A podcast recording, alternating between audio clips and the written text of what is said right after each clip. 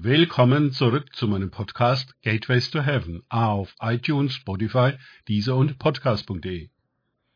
Mein Name ist Markus Herbert und mein Thema heute ist bewährter Glaube. Weiter geht es in diesem Podcast mit Lukas 8,24 aus den Tagesgedanken meines Freundes Frank Krause. Und es fiel ein Sturmwind auf den See, und das Boot füllte sich mit Wasser, und sie waren in Gefahr. Sie traten aber hinzu und weckten ihn auf und sprachen, Meister, Meister, wir kommen um. Lukas 8, 24. Wer gemeint hat, als richtigen Christen würden eine die Stürme nicht treffen und man geriete nicht in Gefahr, der irrt sich gewaltig. Mitsamt Jesus im Boot fahren die Jünger in das heftigste Unwetter und drohen zu sinken. Jesus scheint ja wirklich sehr fest zu schlafen, dass er nicht freiwillig aufwacht. Wahrscheinlich haben die Jünger darauf gewartet, aber nein, er schlief wie ein Stein. Schließlich wird der Punkt der Resignation erreicht.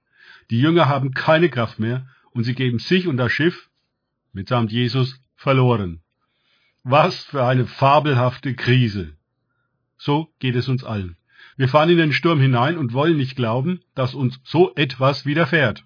Wir haben doch Jesus. Wie kann da unser Schiff untergehen? Aber warum tut er denn nichts? Ausrufezeichen, Fragezeichen. Wir probieren alle frommen Maßnahmen aus, die uns einfallen, aber der Sturm zeigt sich unbeeindruckt und versenkt uns weiter.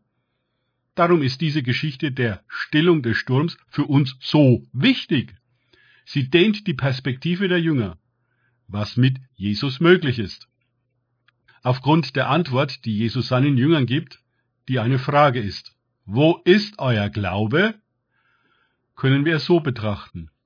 Der Stress, den die Jünger schon mit auf das Boot gebracht hatten, dann eine Reise in die Nacht und nun ein heftiger Sturm, das alles überforderte sie maßlos.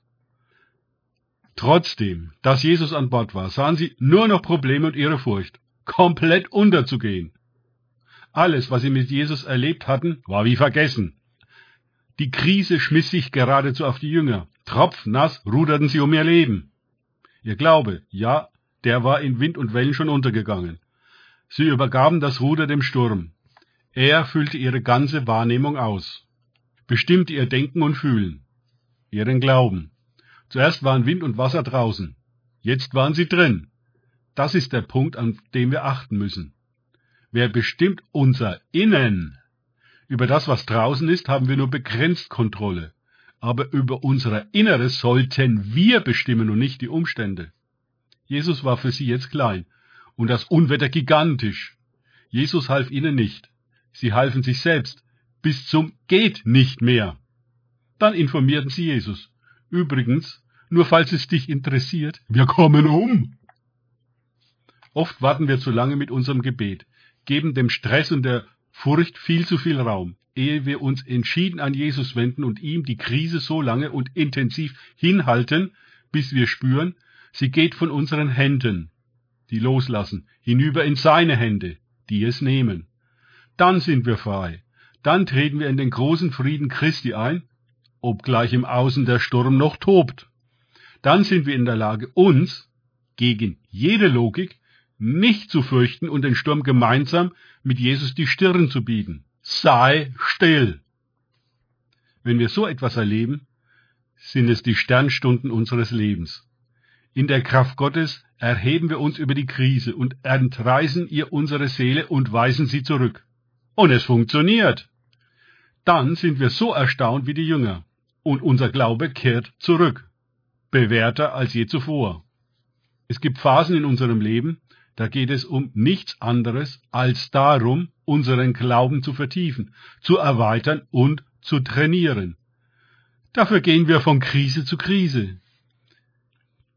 Schließlich gehen wir vor Umständen, die uns zu Anfang unseres Glaubensweges noch völlig umgehauen und Todesfurcht ausgelöst haben, nicht mehr in die Knie und nennen sie weder groß noch schrecklich. Wir geben ihnen keinen Raum in uns.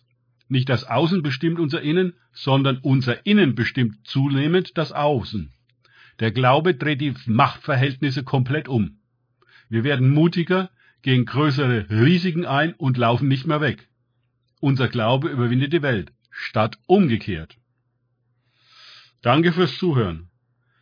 Denkt bitte immer daran, kenne ich es oder kann ich es, im Sinne von erlebe ich es. Erst sich auf Gott und Begegnungen mit ihm einlassen, bringt wahres Leben und sturmgeprüften Glauben. Gott segne euch und wir hören uns wieder.